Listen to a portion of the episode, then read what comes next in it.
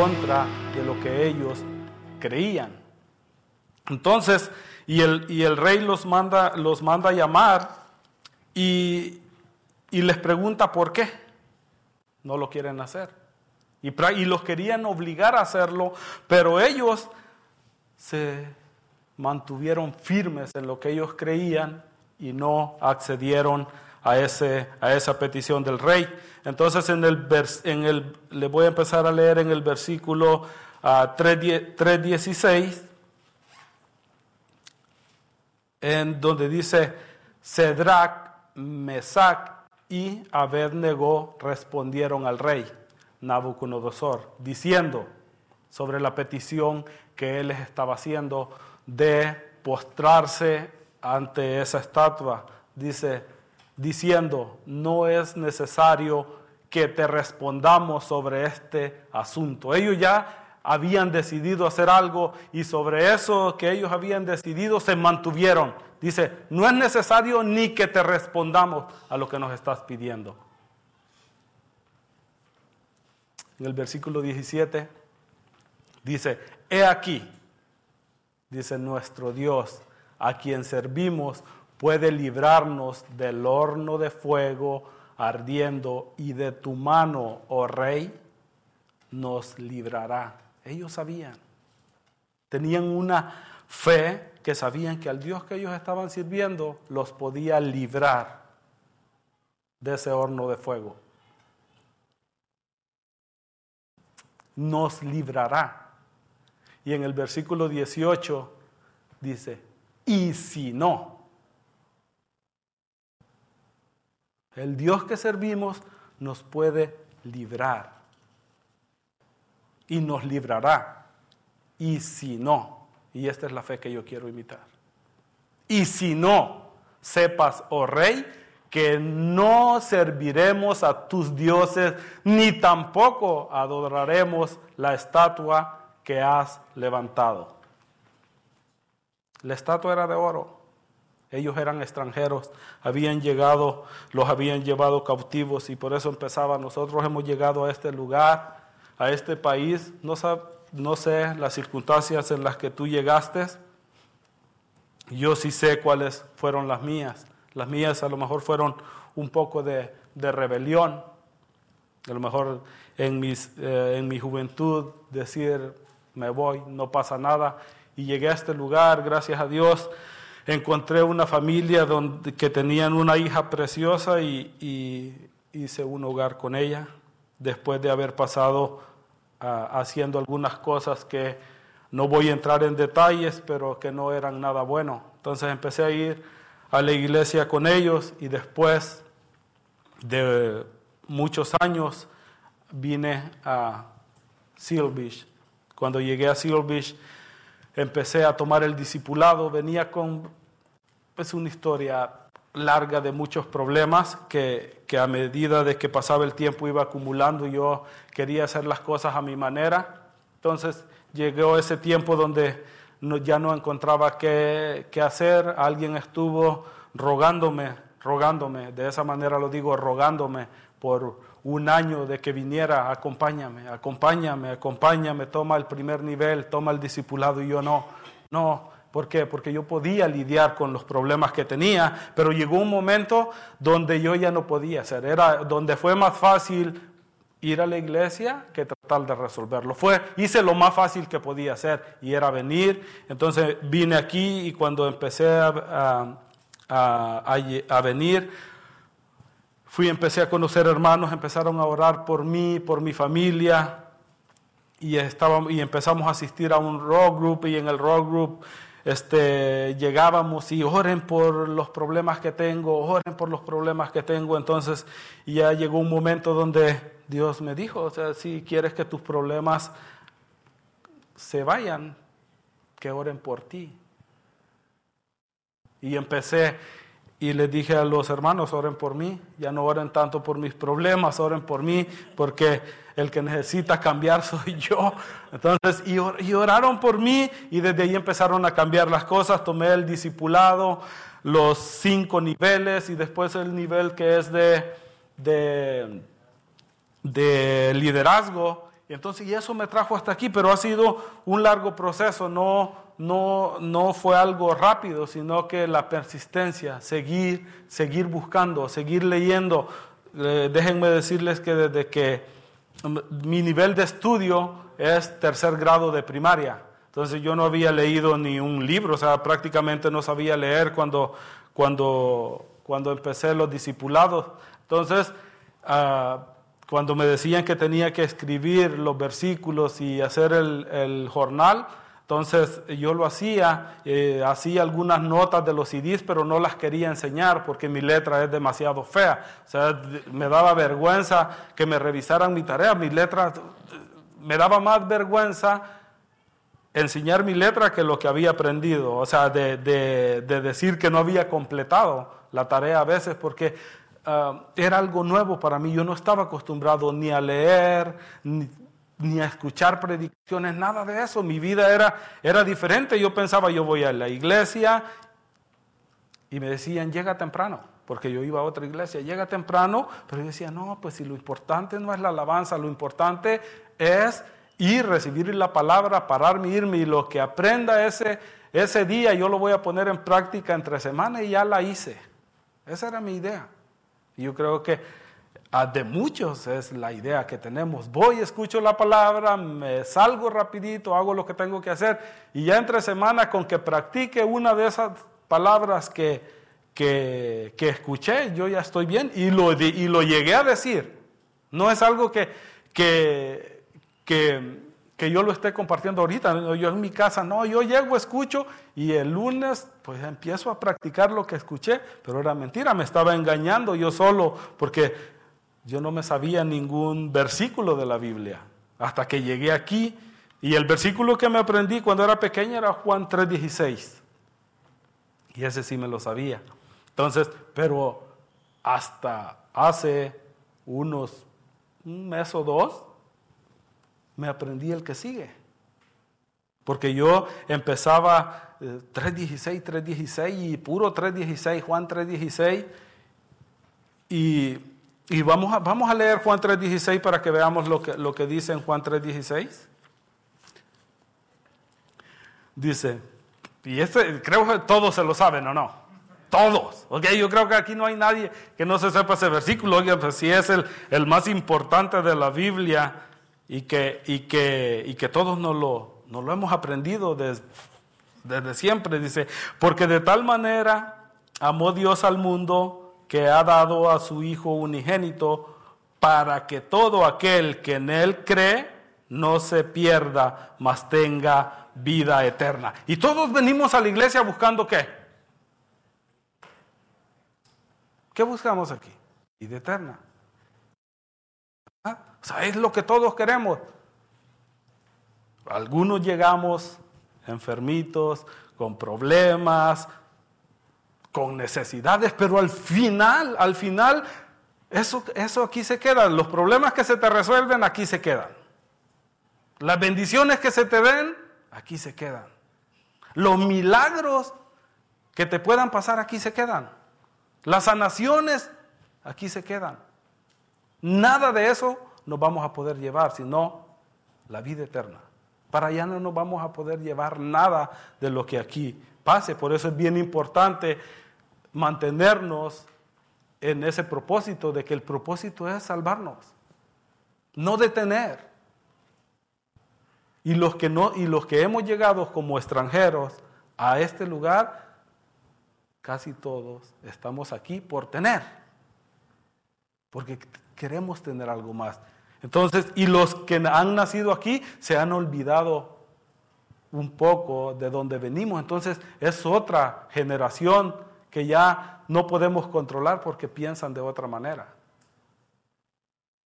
Entonces ya se están, están ellos en, otra, en otras creencias y nosotros en otras. Entonces, por eso ahorita estamos aquí muchos de, de nuestros familiares, hijos, primos, a veces nietos, no están aquí. ¿Por qué? Porque ellos ya creen otra cosa. Nosotros todavía estamos, los que estamos aquí hoy creo estamos unidos por lo que nos trajo a este país y por eso estamos hoy aquí. Pero aquí hay algo más. que aunque somos extranjeros y en el nombre de Jesús, si tú llegaste a este país con un propósito, ponlo hoy en las manos de nuestro Señor y que ese propósito hoy tú lo pongas en manos de Él. Y si tu propósito es regresar de donde viniste, que Él te guíe y te lleve. Pero ya confiando en, en alguien que nos puede cambiar la vida. Si no, vamos a empezar a estar aquí sin un propósito. Y en el versículo, y, y el versículo que el versículo 17 es todavía más importante que el 16. Es más importante porque, porque es para, en el 16 dice para más tenga vida eterna. Para el que cree no se pierda, más tenga vida eterna. Pero el 17 todavía es más poderoso. Dice, porque no envió Dios a su Hijo al mundo para condenar al mundo, sino para que el mundo sea salvo por él.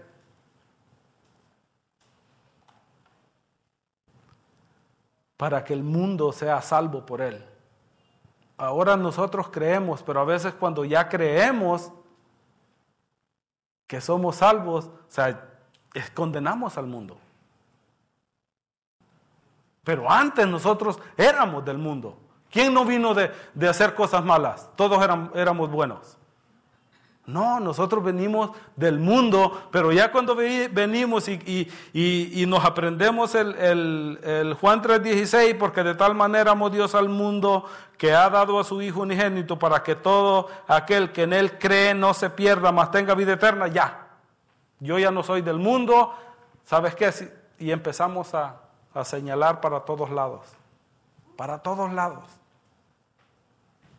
pero, pero es porque no, no meditamos. En, a veces nos aprendemos un versículo y ahí nos quedamos, pero el 17 dice, porque no envió Dios a su Hijo al mundo para condenar al mundo, sino para que el mundo sea salvo por él. Entonces, y después, y después, ya creímos el 17 y dijimos, sí, vamos a amar al mundo. Y tratamos que y empezamos a, tratar de predicar un poco, a hablar de la palabra y, a enseñar. Pero a mí me encanta el 18 un poco más. Y el 18 dice, el que en él cree no es condenado. ¿Verdad? Y nosotros, yo no soy condenado, yo ya la hice, ya estoy. ¿Por qué? Porque creo. Porque yo voy a la iglesia y creo. Y seguimos todavía así. Porque como dice, el que en él cree no es condenado, pero el que no cree ya ha sido condenado. El que no cree ya ha sido... Y nos vamos otra vez a pensar, en, oh, los que no creen ya están condenados. ¿Sí o no? Creemos que el que no cree ya es condenado. Pero entonces hay que regresar al, 17, porque Él no vino a condenar al mundo.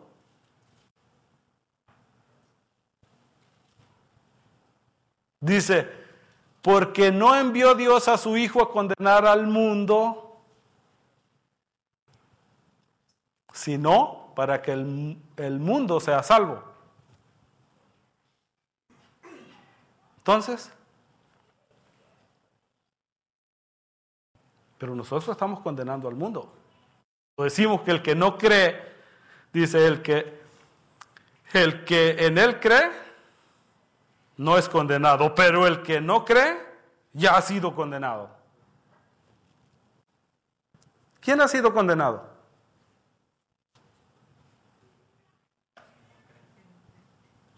El que no cree. Pero ¿quién es el que no cree? Vamos a terminar el versículo. Dice, porque no, dice, porque no ha creído. Bueno, lo voy a leer todo para no confundirnos. El que en él cree no es condenado, pero el que no cree ya ha sido condenado porque no ha creído en el, en el nombre del unigénito Hijo de Dios. En la Biblia yo he tratado de buscar, porque yo he, cuando no había leído ese versículo hasta unos meses, yo condenaba a los que van a ser mis hermanos en el futuro, a los que todavía no creen. Pero van a creer. Porque mi fe es, mi fe es que todos nos vamos a salvar, los que estamos aquí y los que no están aquí. Esa es mi fe. Tu fe no sé cuál sea, pero para mí el mundo se va a salvar al igual que yo. Esa es mi fe. Y ese es, ese es el título que le puse a la, enseñanza, mi fe. Ahora, si eso va en contra de, de, tu fe, ojalá y este versículo te pueda, el versículo 18 te pueda cambiar un poquito, porque hasta donde yo he leído en la Biblia, ningún ser humano ha sido condenado. Ninguno. Solo sé que hay uno que ya fue condenado y no es ser humano, era un ángel. Algunos lo conocemos como Satanás, otros como diablo, el nombre que tú le quieras poner. Pero él sí ya fue condenado, de ahí nadie. Porque, porque si Jesús vino y murió por el mundo,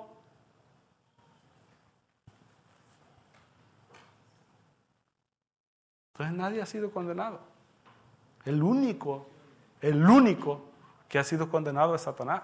Entonces, de ahí, todo ser humano tiene la misma oportunidad de ser salvo que yo tengo.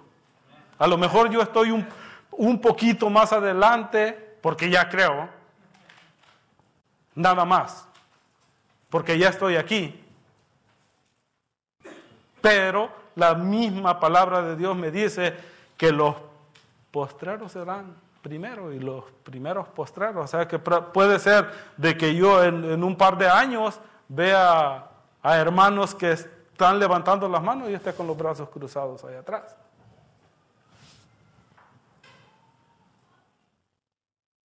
Entonces debemos de, de ver de que todos, todos, todo ser humano tiene la misma oportunidad.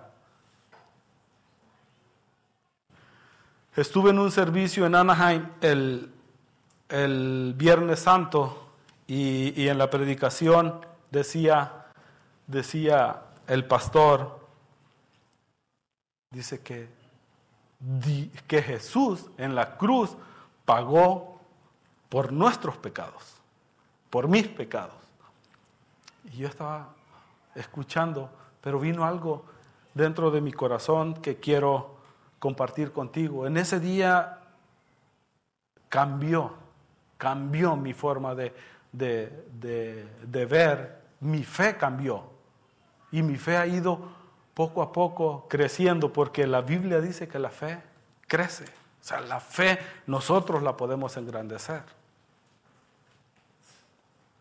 El pastor dijo, Jesús murió en la cruz y pagó por tus pecados, por mis pecados, por nuestros pecados.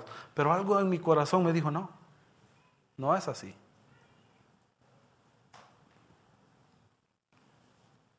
Yo no morí por tus pecados.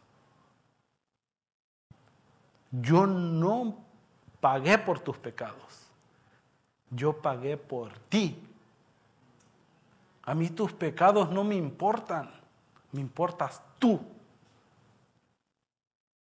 Tú. Porque si yo pago por tus pecados, entonces el pecado va a ser salvo y yo me quedo. Pero a veces creemos eso. Él pagó por mis pecados, entonces los pecados ya son salvos y yo todavía no.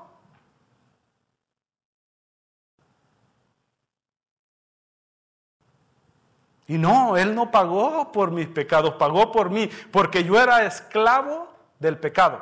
El pecado me manejaba para donde yo quería, para donde Él quería, perdón.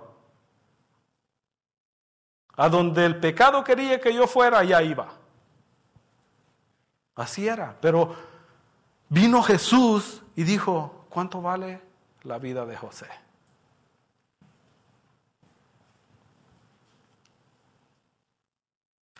Vale su vida, ya es mía, dice el pecado. Entonces, ¿cuánto vale? Vale una vida. Yo la doy. Dice Jesús, yo la doy.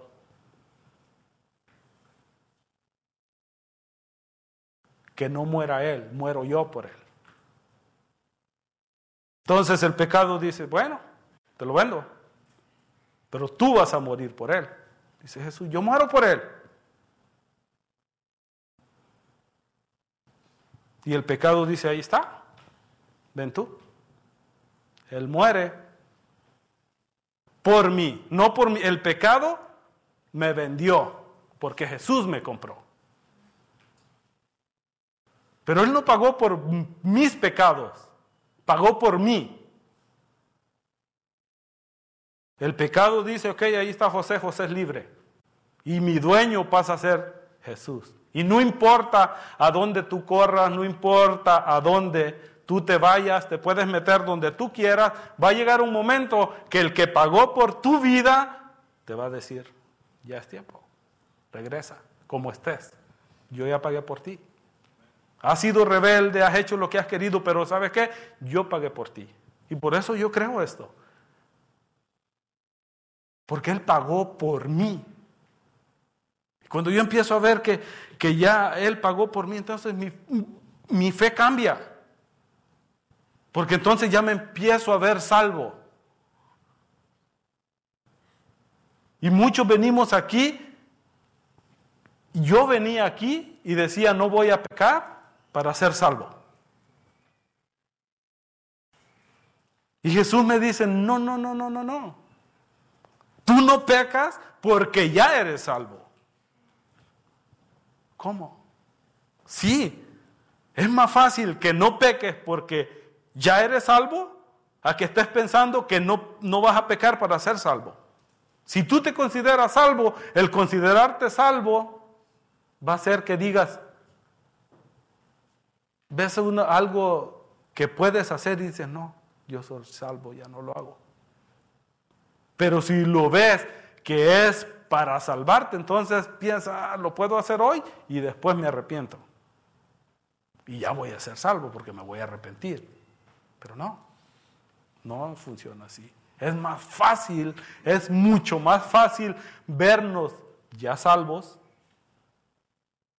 Y el vernos ya salvos va a ser que cosas que no queremos hacer no las hagamos porque ya nos consideramos salvos. Amén. Pero a veces las cosas no son como nosotros queremos que sean. A lo mejor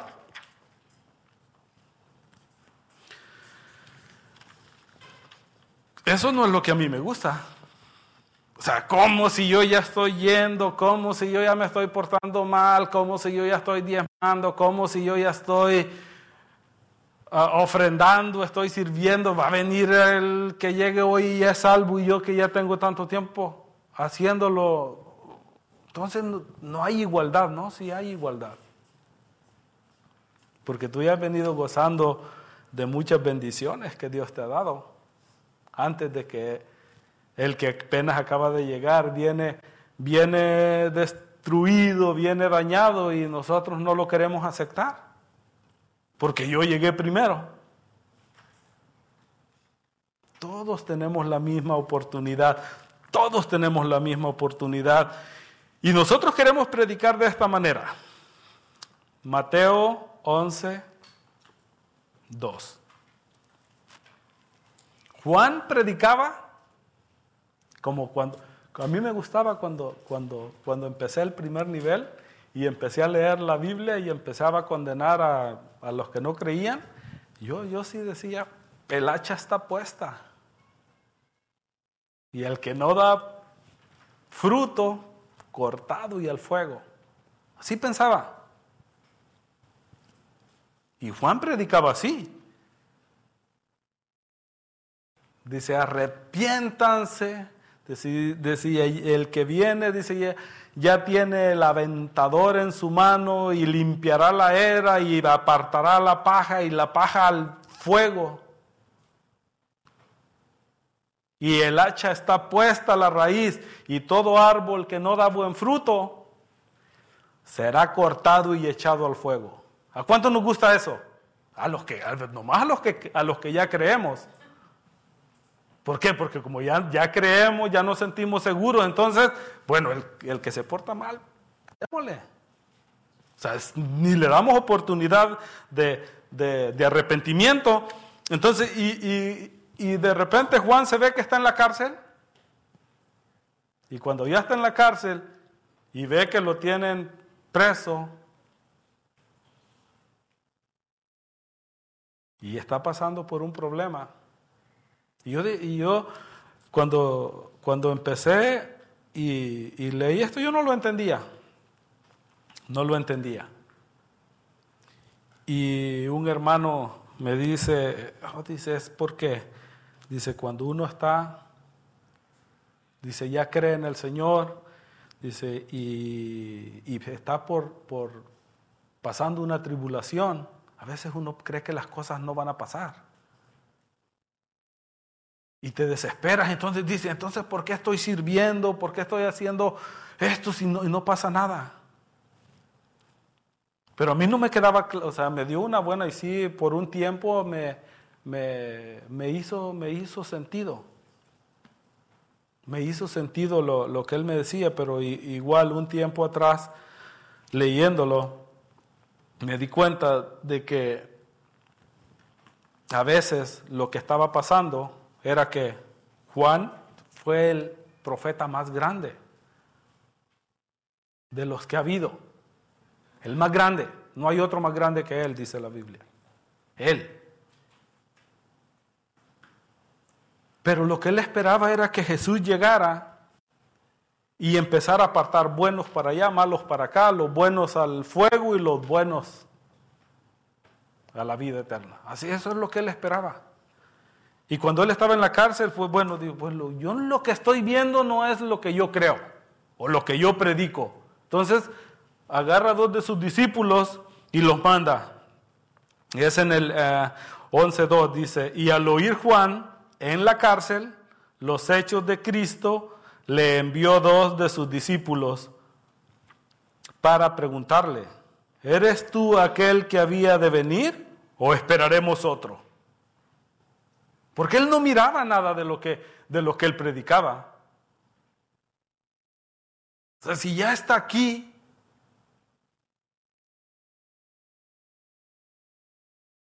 ya él es. Pero yo no veo que empiece a a, castigar malos, a librarnos del, imperio romano que nos tiene de esclavos prácticamente aquí, obligándonos a tributarle. Él miraba que era lo, todo lo contrario. Entonces dice, le voy a mandar a preguntar a ver si es él o esperaremos otro. Respondiendo Jesús en el, en el 4, respondiendo Jesús le dijo, les, dijo, id y haced saber a Juan las cosas que oís y veis.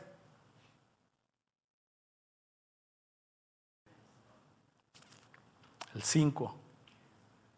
Dice, los ciegos ven, los cojos andan, los leprosos son limpiados, los sordos oyen, los muertos son resucitados y los pobres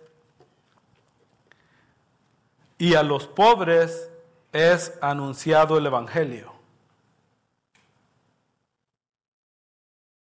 Todo lo que Juan quería que pasara, que él quería, no estaba pasando, sino lo que en realidad Jesús vino a hacer, que era a dar su vida por el mundo. En el 6 dice, y bienaventurado es el que no halle tropiezo en mí.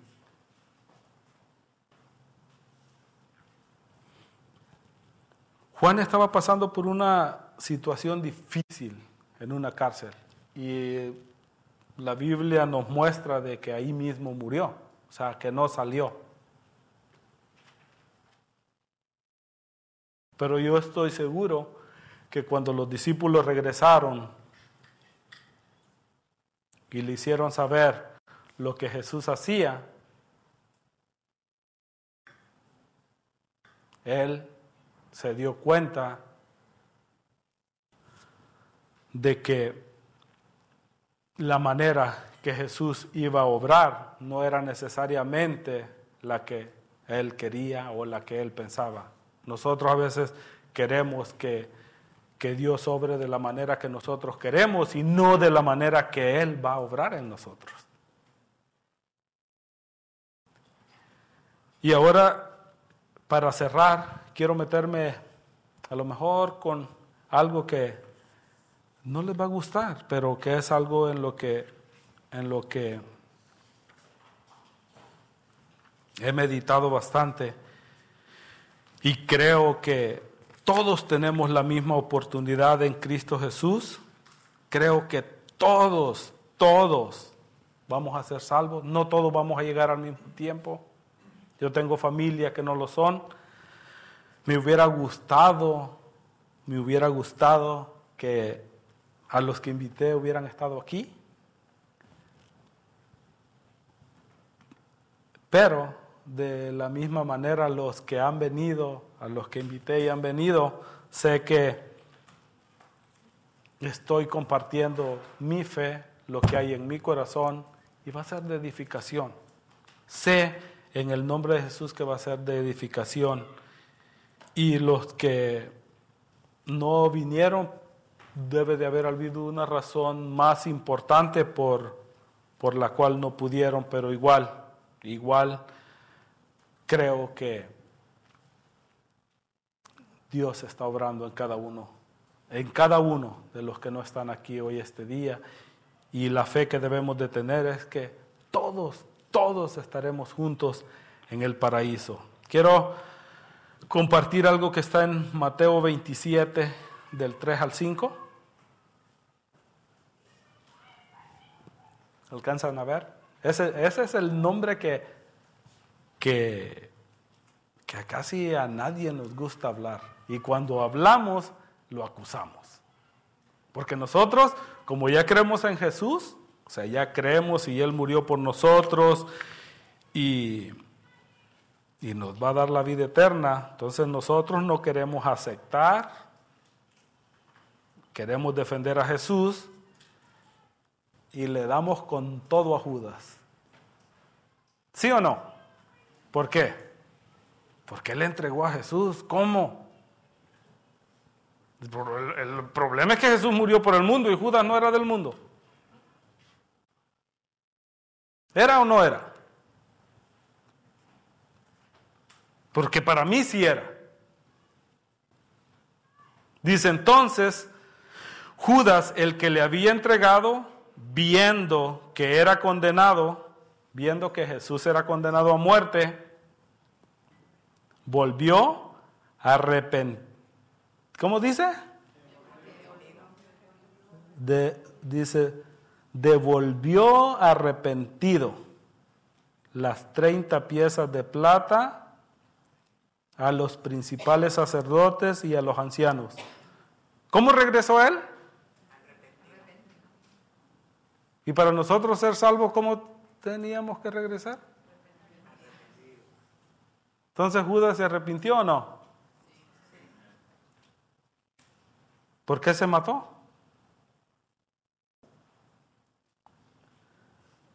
Diciendo, el 4, yo he pecado. Oh, se arrepiente y reconoce que pecó.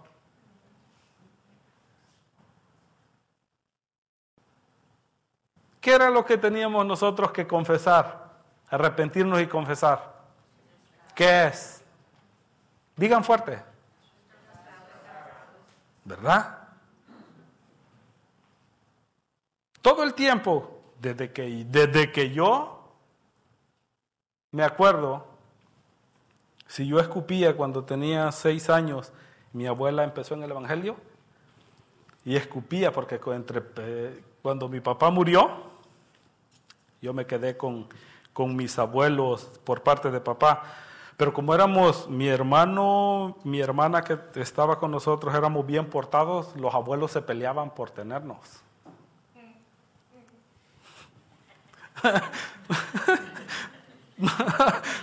¿No, me creen? No, no me creen, no. Pasamos un tiempo difícil porque ah, los ni cuando éramos niños, entonces, unos abuelos eran pobres, entonces, y a nosotros nos gustaban más las cosas. Entonces, y estábamos un tiempo en un lado y un tiempo con los otros. Nos gustaba más estar con los que tenían, porque habían más cosas. Lo único que con los que tenían había más competencia, habían más primos. Entonces, eh, nos gustaba mucho estar con los papás de, mi papá, porque nos trataban, nunca me dieron una nalgada. Siempre nos trataron muy bien, muy bien, pero eran pobres.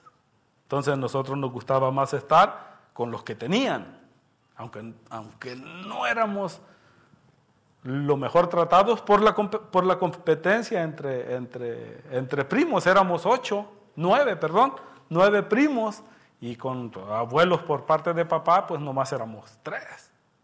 Y luego éramos los que no teníamos papás, entonces mis abuelos nos miraban como la imagen de, de su hijo, al igual que nosotros somos vistos, hay imagen de Jesús con el Padre. Entonces somos bien tratados. Pero a veces nos gusta estar donde hay más. Amén. Ya me perdí donde estaba.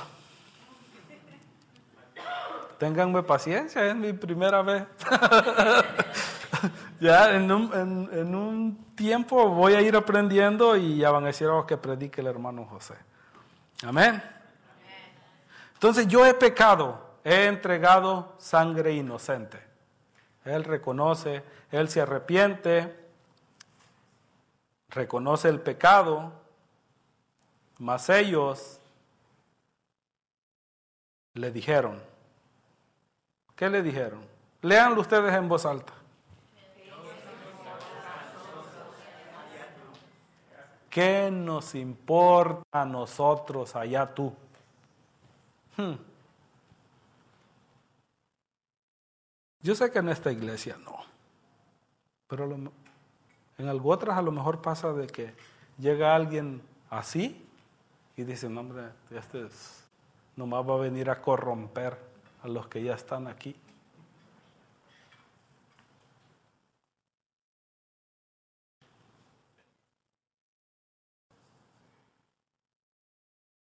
No queremos aceptar.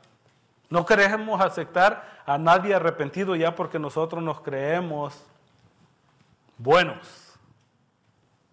Entonces, el 5 dice, y arrojando las piezas de plata en el templo, salió y se ahorcó. Se quitó la vida. ¿Creen que era necesario que, él, que alguien arrepentido, que reconoce el pecado, que se deshace del precio de lo, de lo, de, lo que había hecho. O sea, no se queda con nada. Lo tira. ¿Creen que era necesario que él fuera y se quitara la vida? No. En mi corazón no. ¿Por qué? Porque en el tiempo de Jesús, cuando Jesús limpió a un leproso, ¿Qué le dijo al leproso? Le dice, ve, muéstrate a los sacerdotes y haz el sacrificio que hay que hacer según la ley de Moisés. Pero este era un, sabemos, sabemos que en ese tiempo la gente, los sacerdotes no hacían lo que, lo que, lo que debían de hacer. Hacían, les importaba más el negocio y, que, y es algo que yo creo que les importaba más lo que podían ganar que, que las personas. Por eso cuando Jesús nace se le presenta a unos pastores Esos pastores lo que estaban haciendo eran criando ovejas para los sacrificios del templo. Porque ya ni, ya en, ese tiempo ya ni les permitían a las personas hacer los sacrificios con, con lo que ellos llevaban. Ya no, no, no, no. Lo compras aquí. Si no, no. ¿Te imaginas cuando, cuando este hombre llega arrepentido y dice, Voy a volver a leerlo porque el 4 dice, diciendo, yo he pecado y he entregado sangre inocente, mas ellos dijeron, ¿qué nos importa a nosotros? Allá tú. Ellos lo que tenían que hacer era decirle, ¿te arrepientes? De lo que has hecho? No busqué qué era lo que se necesitaba para que Él pudiera hacer el sacrificio o la expiación por el pecado. Pero era lo que los sacerdotes tenían que hacer. Igual lo que nosotros debemos de hacer con cualquier persona que llegue, como venga, sea quien sea mala o buena o medio mala o enfermo, como sea. Nuestra responsabilidad es restaurarlo. Porque tenemos la autoridad. Creemos y no podemos condenar a nadie, no importa lo malo que sea. Ellos, estos sacerdotes debieron de haberle dicho, trae las dos tórtolas o los dos palominos o el, o el borrego o la oveja que necesitas, hacer el sacrificio, hacer el sacrificio, la expiación por el pecado y dejarlo ir. Pero no, ellos le dijeron, ¿qué nos importa? Nosotros, hermanos, este es el, el, el último punto nosotros no podemos hacer eso. No podemos señalar a nadie, a nadie. Hagan lo que hagan, nos digan lo que nos digan, sino orar por ellos. Porque ellos tienen la misma, la misma, la misma oportunidad que nosotros. Busquemos de Dios de esa manera de que nos, nos dé un, corazón donde nosotros podamos saber a todos de la misma manera como nos vemos aquí.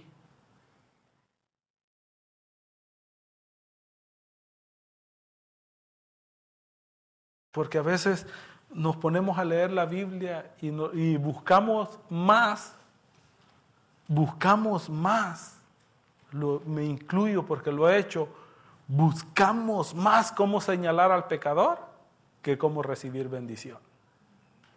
Siempre estamos buscando, este es para mi hermano, este para mi tío, este para mi abuelo, para todos. Pero no estamos buscando la bendición, sino el hacha. Y no, eso no nos edifica. Eso no nos edifica. Hay muchas cosas que, que, que, que, cuando yo compartí la primera vez esto de que le dije, para mí todo el mundo se va a salvar, ¿qué qué? Dice, está loco. Sí se va, se va, gente, gente se va a ir al infierno. Oh, ¿y yo soy el que digo? ¿Quién? ¿Yo soy el que digo quién se va? ¿Nosotros somos los que decimos quiénes se van? No, no. Nosotros no somos quienes decidimos. El que decide todavía no ha venido. Y hasta que Él venga, hasta que Él venga, va a tomar la decisión quién se va a un lado y quién al otro. Pero hasta que Él no llegue, nosotros no podemos señalar a nadie. Nosotros debemos de creer que todos, que todos, que todos vamos a estar en un mismo lugar. Hasta que Él venga. Y si alguien se va a perder, no es la decisión de nosotros. A mí me caen mal los hermanos que dicen, que he oído que llegan y dicen, y si hoy te mueres, ¿a dónde vas? Y, no me ha salido ninguno, pero quisiera que me saliera uno de esos. Me caen mal. ¿Por qué? Porque ellos no son quién. Te va a meter miedo para que tú aceptes a Jesús por miedo, no. Lo vamos a aceptar por amor, por lo que Él hizo por nosotros. No metiéndole miedo a nadie. Nosotros vamos a dar las buenas nuevas. No le vamos a meter miedo a nadie para que acepte a Jesús. No. O sea, vamos a empezar a hablar que Él murió por nosotros, que Él pagó por nosotros por nosotros, no por nuestros pecados, y convencerlos. Ellos van a decir, pero es que nos han dicho, no me importa lo que te hayan dicho. Él murió por ti. Él murió por ti. Y eso nadie lo va a poder cambiar. Nadie le guste. Van a ver hermanos que la forma de que yo les estoy hablando hoy no les va a gustar, pero a mí no me importa. Porque lo que yo creo es que todos tenemos la misma oportunidad. Amén. Yo le doy gracias a Dios por haberme permitido hoy este día hablar Gracias por a los hermanos que estaban aquí cuando, cuando yo llegué, por haberme ayudado a restaurar mi vida, mi familia, por orar por mí, porque ninguno, ninguno me dijo que las que las cosas que yo estaba pasando en ese tiempo eran a consecuencia de lo que yo había hecho mal. El único que se dio cuenta de que lo que estaba pasando era a consecuencia de las cosas que yo había hecho mal fui yo mismo. Pero los hermanos dejaron que yo me diera cuenta. Ellos nomás se preocuparon por decirme, hermano, toma el primer nivel, hermano, toma el segundo nivel, hermano, el tercer nivel. Y yo me dejé llevar me dejé llevar. Nadie me apuntó en ninguno de los niveles. Siempre decían, ya está hermano apuntado. Y yo, sí. Y eso, y eso es lo que hace que, que hoy este día, cuando, cuando, cuando yo vengo los domingos a servir, yo vengo a servir.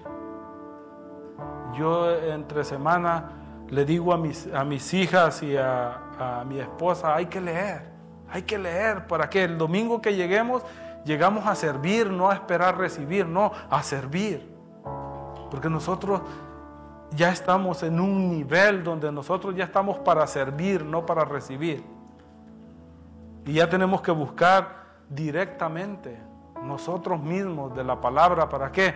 Para, para poder animar a los que están llegando.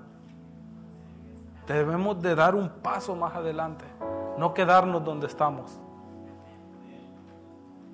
Y creer, creer que los que no están aquí van a estar, que los nietos, los hijos, los hermanos también tienen la misma oportunidad que nosotros, pero hay que tenerles paciencia y hacerles saber lo bueno que estamos aprendiendo y no metiéndoles malo, la, miedo con lo malo que sabemos que les puede pasar.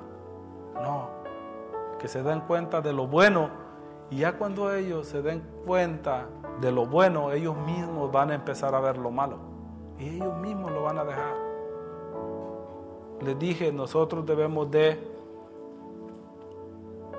nosotros no pecamos para salvarnos, no, no pecamos porque somos salvos. Amén. Y con eso ah, me despido. Dios me los bendiga.